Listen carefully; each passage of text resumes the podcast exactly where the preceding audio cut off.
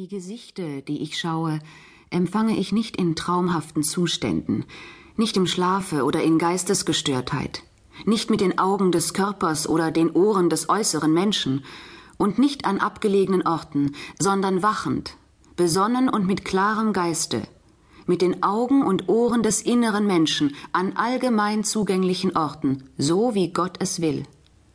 Wie das geschieht, ist schwer zu verstehen. In der Tat, Visionen haben schon immer Misstrauen hervorgerufen. So ist es auch Hildegard ergangen. Heute erscheinen sie uns besonders befremdlich. Doch welche anderen Möglichkeiten blieben Frauen, um ihre Gefühle, Wünsche und Sehnsüchte auszuleben? Machen wir uns noch einmal klar, Frauen waren ausgeschlossen vom Predigtamt und durften das priesterliche Sakrament nicht reichen. Verboten war ihnen der universitäre Disput und die gelehrte Theologie. Allein eine religiöse Äußerungsform wurde den Frauen zugestanden, die Gnadengabe visionäre Prophetie. Thomas von Aquin hat später die gültige Einstellung der katholischen Kirche formuliert. Die Prophetie ist kein Sakrament, sondern eine Gabe Gottes. Einer Frau steht das Sakrament der Priesterweihe nicht zu. Da sie sich aber in ihrer Seele nicht vom Manne unterscheidet, so folgt daraus, dass sie die Gabe der Prophetie empfangen kann, nicht jedoch das priesterliche Sakrament. Für ungelehrte Frauen im Mittelalter waren allein Visionen jenes Medium, in dem sie sich aussprechen durften, und Hildegard hat diese Chance genutzt. Das erste ihrer drei großen Visionswerke zeigt das besonders eindringlich. Alle Themen der christlichen Heilsgeschichte werden visionär vergegenwärtigt, von der Schöpfung des Menschen bis zu seiner Errettung. Vom Sturz Luzifers ist die Rede und von der Erhebung der menschlichen Seele. Doch wie geschieht das? Was schaut sie, wenn sie ganz traditionelle Themen des christlichen Glaubens vor Augen hat? Sagen wir es deutlich und klar, Hildegard entdeckt überall Weiblichkeit. Ein subversiver Feminismus durchzieht ihre visionäre Fantasie, etwa wenn sie vom Schöpfergott spricht. Im Herzen des lebendigen Gottes siehst du etwas wie schwarzen, schmutzigen Lehm, so breit wie das menschliche Herz. Das ist der Mensch, der schwache, hinfällige, elende Lehm.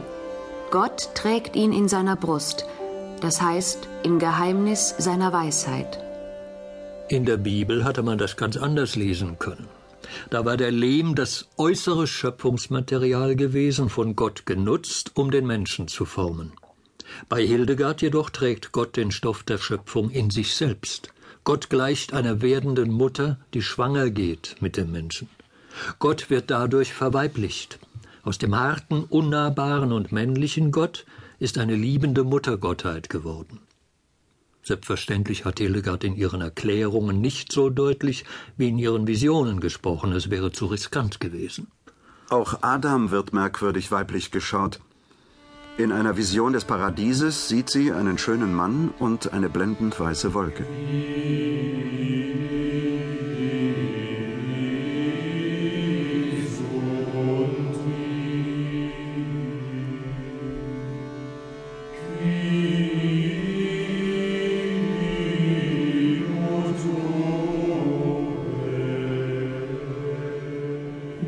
Wolke ist die unschuldige Eva, die aus dem unschuldigen Adam hervorgegangen ist.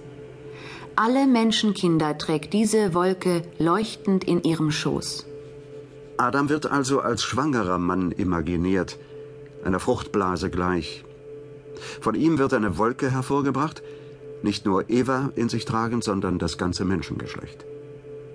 Von einer Wolkengeburt aus Adam war in der Bibel ebenfalls nicht die Rede.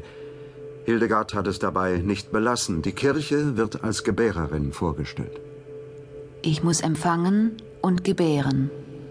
Und der Leib der Kirche wird aus Tugenden gebildet, die Hildegard ebenfalls vornehmlich weiblich schaut.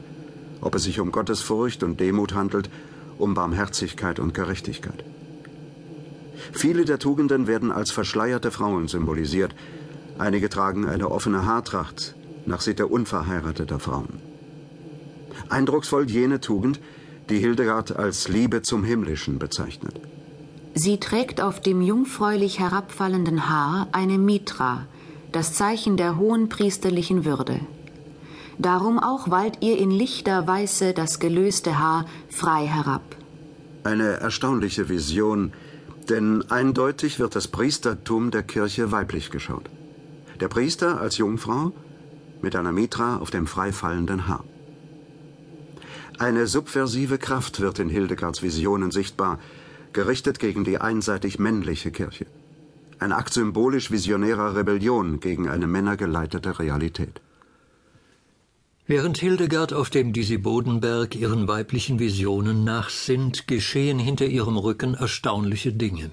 Man hat ihre Begabung erkannt, weiß aber nicht so recht, ob man der mystischen Visionärin wirklich trauen darf.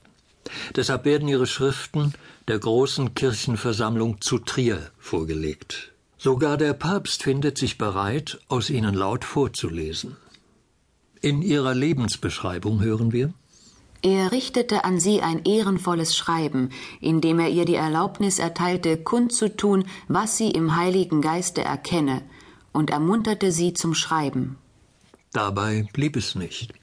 Hildegards Ruf breitet sich im Binger Umland aus. Andere Frauen drängen in ihre Nähe, und so reift in ihr der Entschluss, selbst ein Kloster zu gründen. 52 Jahre ist sie alt, als im Jahre 1150 ein Kloster für 50 Nonnen fertiggestellt ist.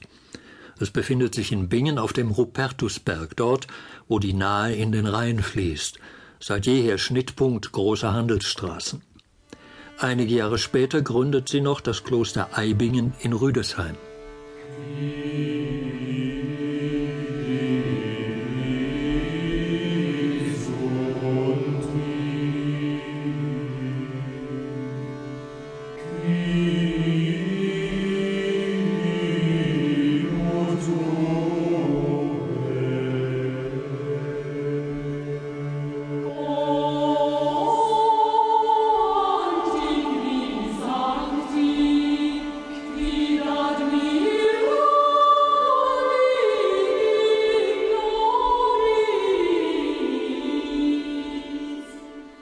Hildegard ist die einzige Frau des 12. Jahrhunderts, der die Gründung eines Klosters gelang. Und nicht nur das, sie hat planmäßig dessen Unabhängigkeit vorangetrieben. Die Klosterfrauen wählten die ihnen genehmen Seelsorgepriester. Vehement wurde die Einsetzung eines Kirchenvogts bekämpft, jenes Beamten also, der die weltlichen Angelegenheiten des Klosters zu verwalten hatte. Hildegard erhält schließlich eine berühmte Schutzurkunde, ausgestellt von Kaiser Friedrich Barbarossa im Jahre 1163. Darin wird ihr Kloster zum Reichskloster erhoben und von allen Steuern befreit. Doch zur Opportunistin ist Hildegard deshalb nicht geworden. Sie gehört zu den schärfsten Kritikern des Kaisers, der verantwortlich war für die Einsetzung diverser Gegenpäpste und dadurch die Einheit der christlichen Kirche aufs Spiel setzte.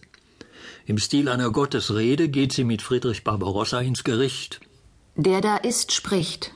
Die Widerspenstigkeit zerstöre ich, und den Widerspruch derer, die mir trotzen, zermalme ich durch mich selbst. Wehe, wehe diesem bösen Tun der Frevler, die mich verachten. Das höre, König, wenn du leben willst, sonst wird mein Schwert dich durchbohren. Und nicht nur den Kaiser ist sie ungewöhnlich hart angegangen, auch ihre Kritik an der Kirche gehört zum schärfsten, was in diesem Jahrhundert zu hören war. Darüber wird sie zur Unheilsprophetin. Aber auch die weibliche Gestalt der Kirche wurde mir wieder gezeigt. Von der Mitte des Leibes an abwärts hatte sie schuppenähnliche Flechten. Ein unförmiges, ganz schwarzes Haupt erschien dort.